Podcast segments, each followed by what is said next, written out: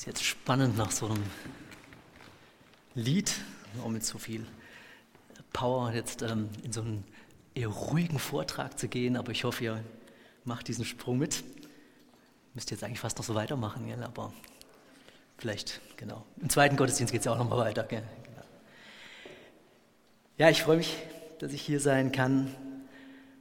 Als mich der Tobias angefunkt hat und gefragt hat, habe ich erst noch ein bisschen meinen Terminkalender wälzen müssen, aber ich finde das Thema spannend, mit dem ihr euch jetzt so beschäftigen wollt. Leiterschaft, ich komme mal, wie wir Verantwortung übernehmen, was uns da so begegnet. Und äh, es wird euch sicherlich in den nächsten Wochen äh, einiges begegnen und vielleicht noch öfter Jürgen Löw oder andere, die da schon viel Schlaues zu gesagt haben. Und mir ging es ein bisschen so, dass ich überlegt habe, eigentlich für so das Thema Leiterschaft gibt es in unserer Zeit so viele, wahrscheinlich kilometerweise Bücher, die sagen, wie man jetzt das richtig macht. Und von daher finde ich es toll, dass ihr euch so mit dem ersten Timotheusbrief da beschäftigen werdet. Und ich möchte euch den Text für heute vorlesen, 1 Timotheus 1, Vers 1 bis 11. Ähm, ich werde es ein bisschen nach meiner Übersetzung lesen. Ihr könnt gern mitverfolgen. Paulus, der Apostel des Christus Jesus, gemäß dem Auftrag Gottes, unseres Retters und Jesu, der unsere Hoffnung ist, an Timotheus. Timotheus, das rechte Kind hinsichtlich des Glaubens. Und dann wünschte ihm was Gnade, Barmherzigkeit, Friede von Gott, dem Vater und unserem Herrn Jesus Christus.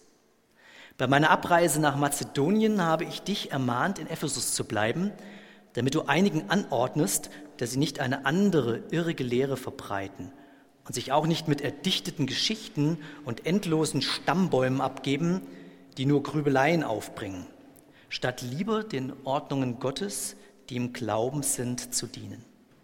Aber das Ziel dieser Anordnungen ist die hingebungsvolle Liebe diese Liebe aus reinem Herzen und gutem Gewissen und ungeheucheltem Glauben. Von diesem haben sich aber einige losgesagt und sich leerem, nichtigen Geschwätz zugewendet. Sie wollen Gesetzeslehrer sein, verstehen aber weder, was sie sagen, noch wovon sie eine feste Zusicherung abgeben.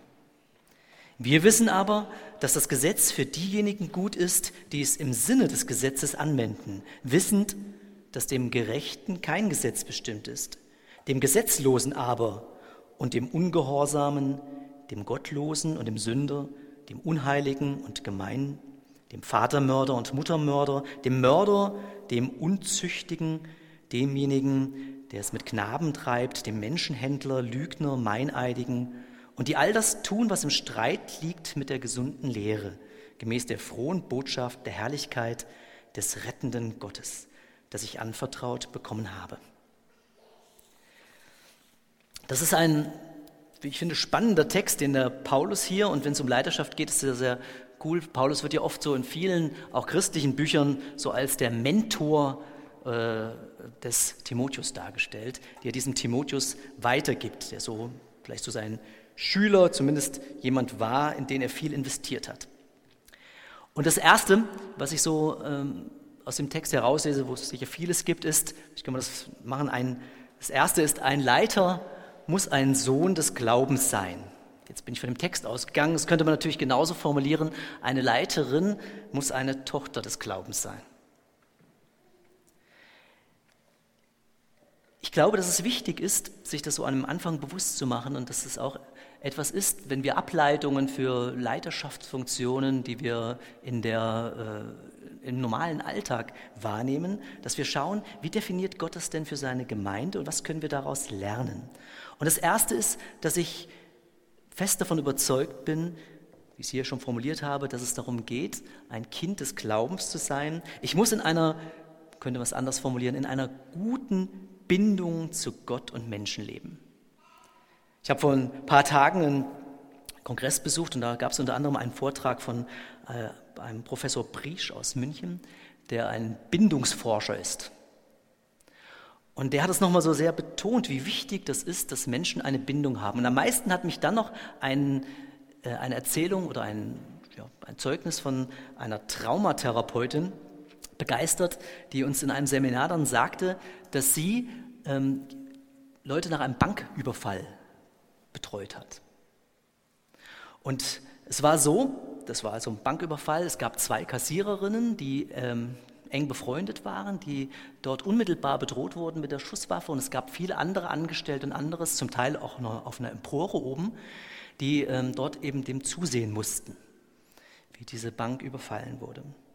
Und sie sagte dann, dass ganz, was für sie sehr interessant war, war, dass sie nicht diese beiden Kassiererinnen behandeln musste später, sondern die, die oben auf der Empore gestanden sind. Und sie hat gesagt, weil es ist etwas passiert, das haben wir dann herausgefunden, als wir uns mit denen unterhalten haben. Und das gehört zu einer guten Beziehung äh, dazu, zu einer guten Bindung dazu und kann unter anderem dann eben das Entstehen von Traumas, so definiert sie das, verhindern, dass die, sobald dieser Bankräuber weg war, als erstes sich in die Arme gefallen sind, haben sich umarmt, haben sich ausgeheult und haben ihre Beziehung auf diese Art und Weise einfach ausgedrückt und gelebt und haben damit so etwas wie ein Ventil gehabt. Das andere, was noch dazu kam, war, dass sie während der ganzen Zeit, deswegen sagt man, äh, gibt es so zwei Begriffe, Bindung und Bewegung wohl in dieser Traumaforschung, äh, die das festgestellt haben, wie wichtig das sei, dass sie die einzigen waren, die sich in dieser Zeit bewegen durften, mussten, mussten ja Geld einpacken. Die anderen waren zur Untätigkeit verdammt, standen irgendwo. Aber was ich ganz faszinierend eben fand, ist, dass Sie gesagt haben, man hat entdeckt, wie wichtig es für ein menschliches Sein und, und auch für Bewältigung von Konflikten und Beziehungen ist, dass man gute Bindungen hat, gute Beziehungsbindungen. Wenn ich das so übertrage auf unseren Text, denke ich, dass es kein Zufall ist, dass hier der Paulus äh, am Anfang den Timotheus als das rechte Kind hinsichtlich des Glaubens anspricht, sondern Paulus weiß, und das zieht sich nach meinem Verständnis so durchs ganze Neue Testament, auch schon durchs Alte, aber jetzt speziell durchs Neue hindurch, wie wichtig diese Bindung, diese Beziehung zu Gott und dann auch zu Menschen ist. Paulus nennt zwei ganz, äh, drei ganz konkrete Begriffe. Er spricht dann von der Gnade, der Barmherzigkeit und dem Frieden, den er dem Timotheus äh, oder was er dem Timotheus zuspricht und zuruft. Und das macht es auch nochmal deutlich. Die Beziehung zu Gott entsteht natürlich durch Gnade, die kann ich nur empfangen. Da kann ich ähm, zunächst mal gar nichts für tun. Dass Gott sich über mich erbarmt, das ist reine Gnade.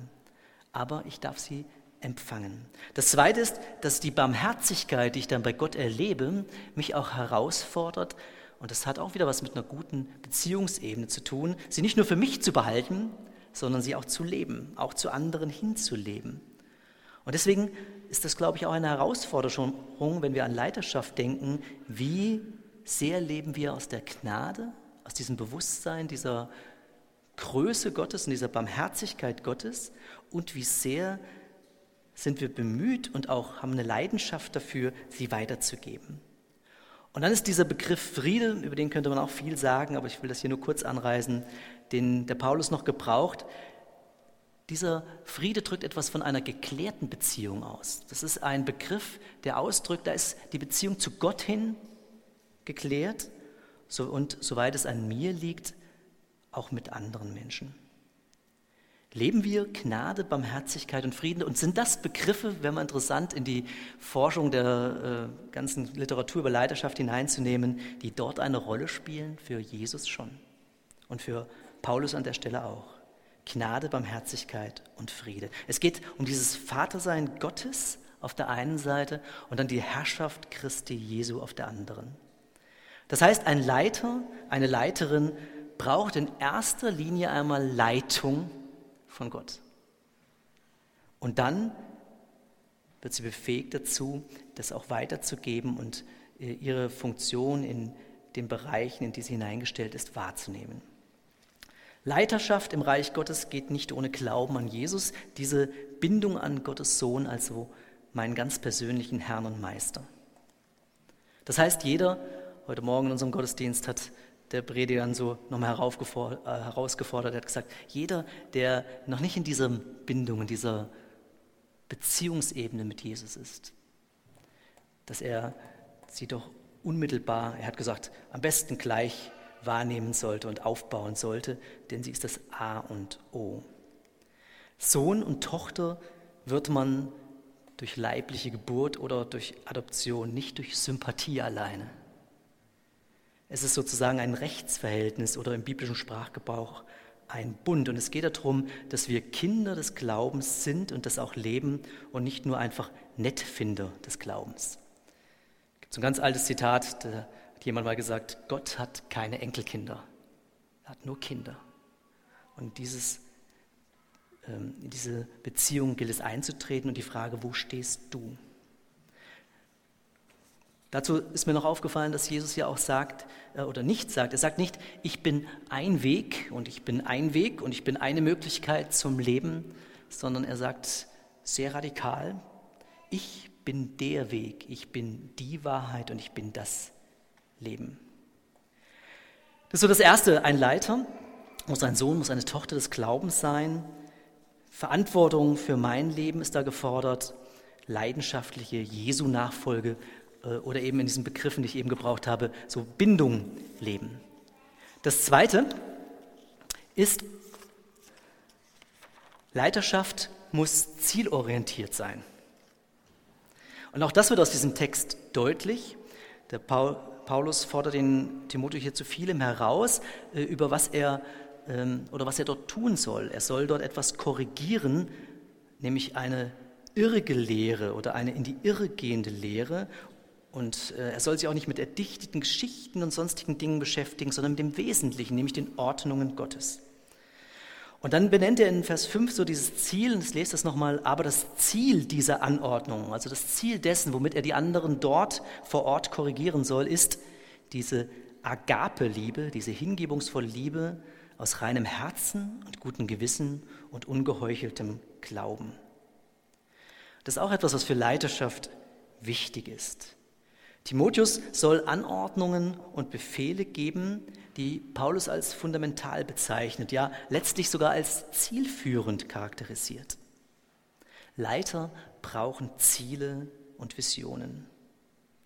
Ich habe mich so gefragt, was können das für welche sein? kenne ich ja selbst, wenn man so unterwegs ist, manchmal so in Pastorenkreisen, ist so eine erste Frage, die ich mittlerweile hasse, ähm, ja, wie groß ist denn deine Gemeinde? Wo ich immer so denke, als ob Zahlen etwas über die Gesundheit der Gemeinde aussagen würden. Tun sie nicht. Und dann mich so selbst zu hinterfragen, was sind so die Ziele, Visionen, die ich habe, die Gott für die Gemeinde hat? Welche hat Gott für euch? Es geht es nur darum, die vielleicht möglichst größte Gemeinde zu werden oder muss jetzt gar nicht, ich sage mal pauschal, für alle Gemeinden auch, geht es darum, die hippeste oder die, die Gemeinde, die meine Konzeption am besten verwirklicht, die coolste oder vielleicht die, ähm, die ja, vielleicht nicht so traditionell ist oder die sehr traditionell ist. Gibt es ja viele Spektren.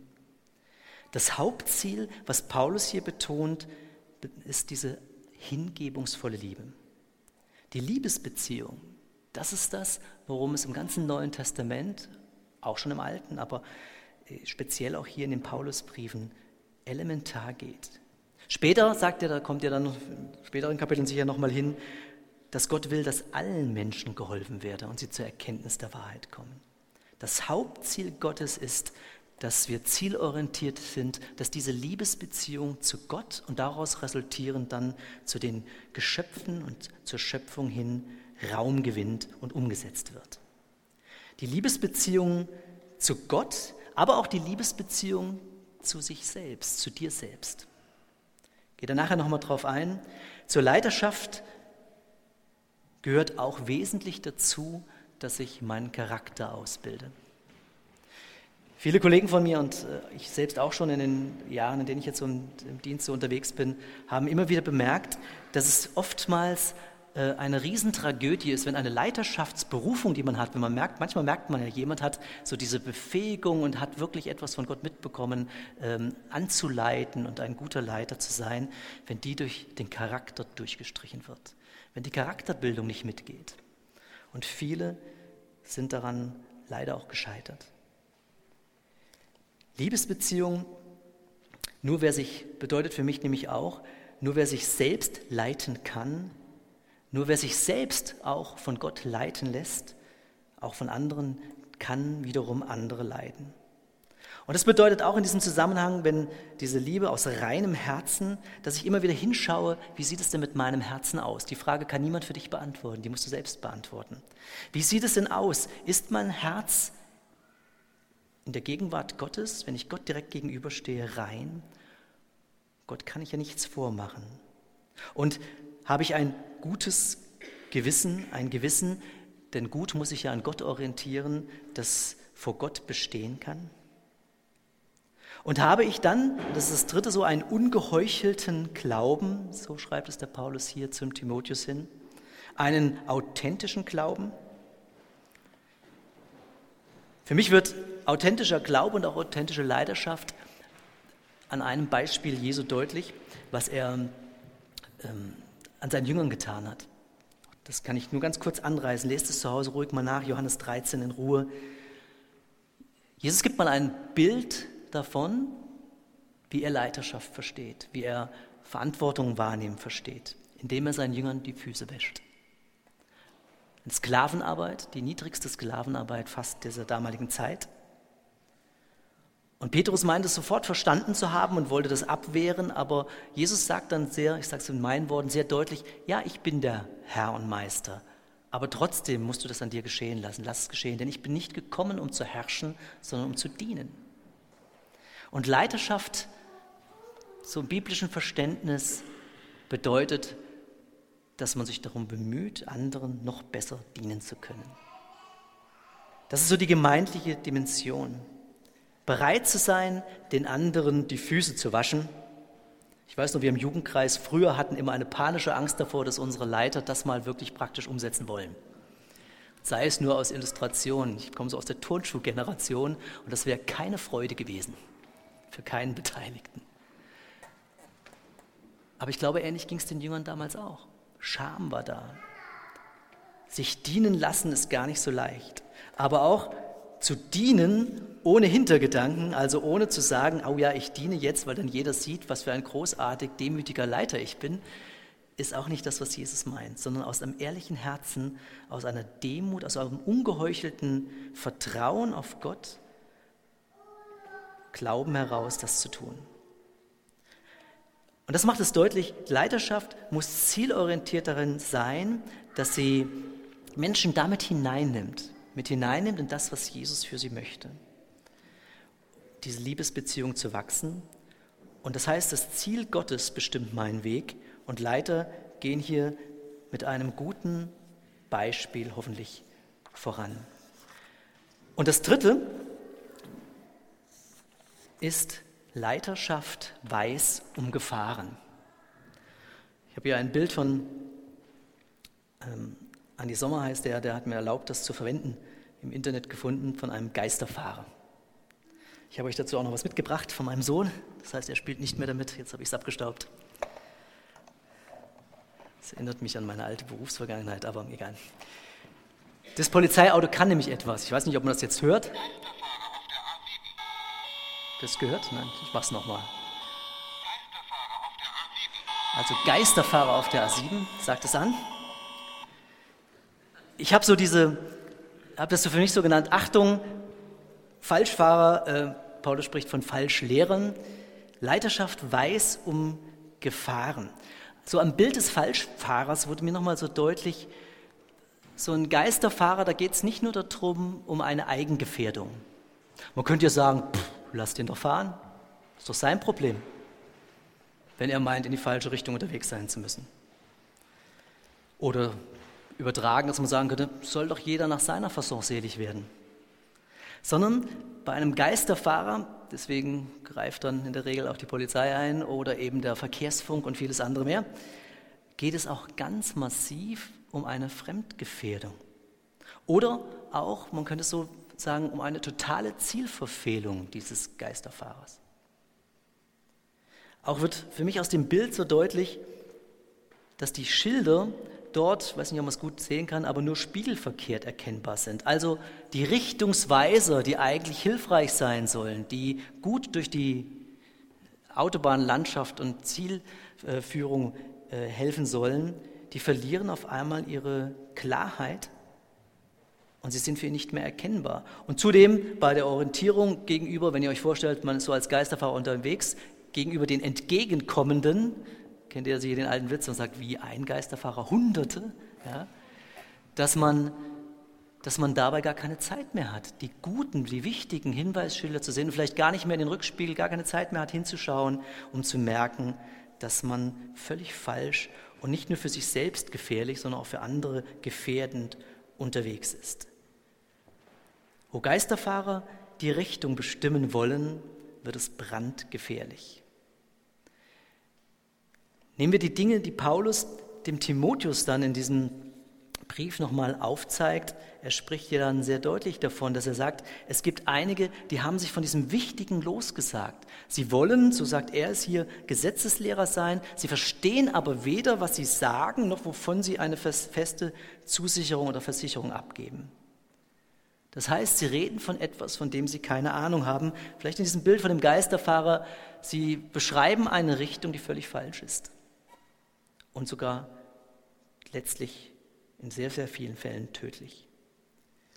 Nehmen wir also auch die Dinge, die Paulus so dem Timotheus dann aufzeigt, hier konkret auch aufzählt, nicht auf die leichte Schulter. Denn ich glaube, dass diese Warnungen und diese Mahnungen des Paulus so etwas darstellen wie die Darstellung der Geisterfahrer auch unserer Zeit. Ich glaube, dass es auch eine Idiotie ist, wenn heute oft behauptet wird, dass die Probleme, die die Bibel so aufzeigt oder wo sie vorwarnt, dass die nur zeitgemäß seien, weil wir heute viel weiter in der gesellschaftlichen Entwicklung seien und das, was zur Zeit Jesu noch galt, heute längst tolerant, liberal überholt sei. Wenn man sich aber ein bisschen die Zeit Jesu anschaut, weiß man, dass die alles andere als äh, andere, oder dass die fast genauso war wie unsere Zeit, mit vielen Dingen im Umfeld Jesu, die ähm, eben sehr bewusst diese Stellungnahmen Jesu und dann auch der Jünger und auch der Apostel auf den Plan gerufen haben, die gesagt haben, Achtung, Geisterfahrer. Taten und Haltungen, die das Gesetz Gottes auf den Plan rufen und wodurch sie denjenigen, der sich ihn, die sich ihnen ergeben, unter das Gesetz stellen und dann auch von die Gefahr bergen, wenn wir sagen, wir wollen nicht mehr von dieser Gnade her leben, sondern wir wollen äh, unsere Gesetze selbst machen, dass dann auch diese Gesetze plötzlich über uns richten werden. Mir ist ein Gedanke dann auch nochmal aus einem ganz ähm, evangelistischen Zusammenhang in Erinnerung gekommen, den früher Evangelisten sehr oft in, bei Zeltevangelisationen auch gesagt haben. Also das war so eine Phrase. Sie haben immer davon gesprochen, wir sollten viel, wir sollten lernen, die Sünde zu hassen und die Sünder zu lieben. Und ich halte es für einen Schlüssel. Wie oft sind wir Menschen dabei, dass wir dann andere Menschen verurteilen und äh, sie äh, nicht mehr oder nicht mehr in der Lage sind, sie zu lieben. Jesus hat das anders vorgelebt. Jesus hat die Menschen gelebt, aber er hat Sünde gehasst. Und diese Spannung gilt es auch heute zu leben. Die ist nicht auflösbar, sondern die gilt es durchzusetzen. Am Beispiel der Ehebrecherin wurde mir das neulich wieder ganz neu bewusst ähm, als diese Ehebrecherin vor Jesus gebracht wird und die Schriftgelehrten und Pharisäer sagen, was sollen wir jetzt mit ihr tun, um Jesus im Grunde eine Falle zu stellen. Dann schreibt Jesus nur was in den Sand und dann sagt er, wer ohne euch ohne Sünde ist, der werfe den ersten Stein. Dann trollen die sich alle, weil sie gemerkt haben, oh, sind wir nicht, müssen schnell weg. Und dann spricht er diese Frau an und sagt, oh, hat euch, hat dich niemand jetzt gerichtet? Und dann sagt er, dann richte ich dich auch nicht. Und dann kommt dieser Satz, so geh hin und sündige hinfort nicht mehr. Jesus nennt sofort und unmittelbar das beim Namen. Er redet nicht drumherum, er sagt nicht, ah ja, das war nicht so schlimm, was du getan hast. Er sagt, es war Sünde, es war Schuld, keine Frage. Aber er liebt sie und er begnadigt sie. In Klammern, die Pharisäer und Schriftgelehrten, die Jesus eine Falle stellen wollten, haben aber diese Frau zu diesem Zeitpunkt an die einzige Stelle im ganzen Universum gebracht, die sie begnadigen konnte zu Jesus. Das wussten sie vorher noch nicht wahrscheinlich, äh, aber das ist ein bisschen so diese Ironie fast der Geschichte. Die Frau wurde an die richtige Stelle gebracht zu Jesus. Der hat sie begnadigt, aber sie auch aufgefordert, hinfort nicht mehr zu sündigen. Und Paulus formuliert hier viele Dinge und ich möchte euch einfach Mut machen. Lest es zu Hause nochmal nach und, und setzt euch dem auch einfach mal aus. Mir ging das so, dass mir die Radikalität beim Vorbereiten nochmal neu bewusst wurde und ich auch gemerkt habe, manche Auslegungen äh, und manche Übersetzungen verharmlosen ein bisschen, äh, aber da stehen so Begriffe wie dem Gesetzlosen, dem Ungehorsamen, dem Gottlosen, dem Sünder, dem Unheiligen, dem Gemeinen, dem Vatermörder, dem Muttermörder, dem Mörner, dem Unzüchtigen, was übrigens ja von dieses Wort, was dort im Griechen steht, heißt Pornea. Und ich denke dann, wenn man so an diesen ganzen Bereich der Pornea denkt, dann äh, gewinnt dieser Begriff des Unzüchtigen nochmal eine ganz neue Dimension, auch in unserer Zeit. Auf dem Kongress, auf dem ich jetzt war, wurde davon berichtet, wie viele Menschen mittlerweile da süchtig sind in diesem Bereich. Dann dem Luther übersetzt da Knabenschänder, das ist noch ein viel weiterer Begriff eigentlich, der dort die, diese falschen sexuellen Orientierungen aufgreift. Dann aber auch dem Menschenhändler, dem Lügner, dem Meineidigen.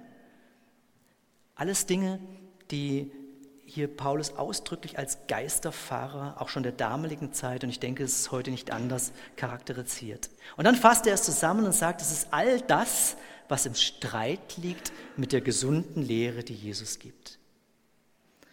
Und ich habe es vorhin ja schon mal gesagt, das fordert uns heraus, Leiterschaft fordert heraus, seinen Charakter zu bilden auch. Andere anleiten kann nur der, der um den, jemand hat es im Lied mal formuliert, den festen Weg im Moor weiß. Jemand, der selbst weiß, wie er durch die Fallstricke hindurchkommt und auf der richtigen Seite auf die Autobahn fährt. Wie übernehmen wir Verantwortung? Ich denke, das eine ist diese mehrfach jetzt zitierte Charakterbildung, für die jeder selbst verantwortlich ist. Und die leider wirklich sehr oft auch einen Strich durch Berufungen machen kann. Sünde aus biblischer Sicht beim Namen nennen und als oftmals, könnte sagen, scheinbares Seligmacherangebote zu entlarven. Das Falschfahrersyndrom, die Feinde des Lebens. Jesus ist da radikal. Und ich möchte abschließend noch so einen Textzusammenhang kurz lesen, wo er das nochmal selbst so aufgreift. Und ich denke, Paulus hat das auch im äh, Ohr oder weiß von, seinen, von den Jüngern darum. Da sagt Jesus wahrlich, ich sage euch, es sei denn, dass ihr umkehrt und werdet wie die Kinder, Klammern, ein Leiter muss ein Kind Gottes sein, so werdet ihr nicht in das Himmelreich kommen. Wer nun sich selbst aber erniedrigt wie dieses Kind, der ist der Größte im Himmelreich. Und wer ein solches Kind aufnimmt in meinem Namen, der nimmt mich auf. Wer aber ärgert diesen geringsten einen, die an mich glauben, dem wäre es besser, dass ein Mühlstein an seinen Hals gehängt und er ersäuft wäre dem Meer, das am tiefsten ist. Wehe der Welt der Ärgernisse halbe. Es muss ja Ärgernis kommen, doch weh dem Menschen, durch welchen Ärgernis kommt. Wenn aber deine Hand oder dein Fuß dich ärgert, so hau ihn ab und wirf ihn von dir. Es ist besser, dass du zum Leben lahm oder als Krüppel eingehst, denn dass du zwei Hände oder zwei Füße hast und wirst in das höllische Feuer geworfen. Und so nicht dein Auge, dich dein Auge ärgert, reiß es aus und wirf es von dir. Es ist besser, dass du einäugig zum Leben eingehst, denn dass du zwei Augen hast und wirst in das höllische Feuer geworfen.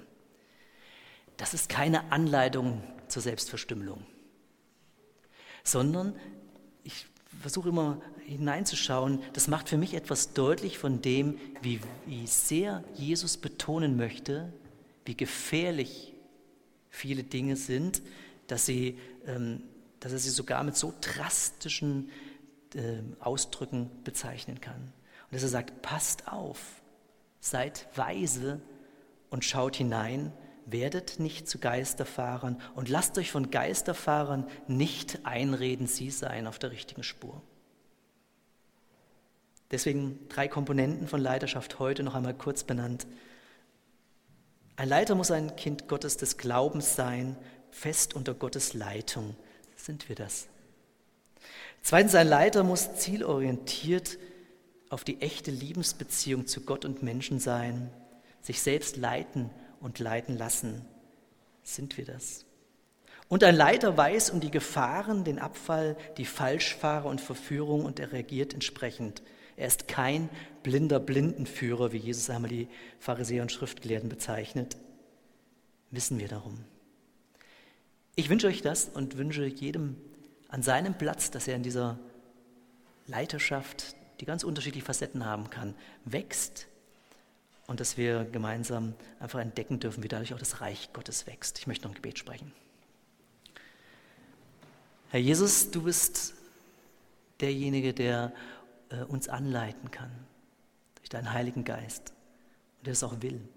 Und ich möchte dich bitten, dass du uns begegnest, uns zeigst, wo solche ja, Geisterfahrertendenzen vielleicht in unserem Leben sind oder aber auch, wo du uns in Leiterschaft fördern möchtest oder wo du uns ganz neu an dein Herz nehmen willst und uns zuzurufen und zuzusprechen, sei mein geliebtes Kind.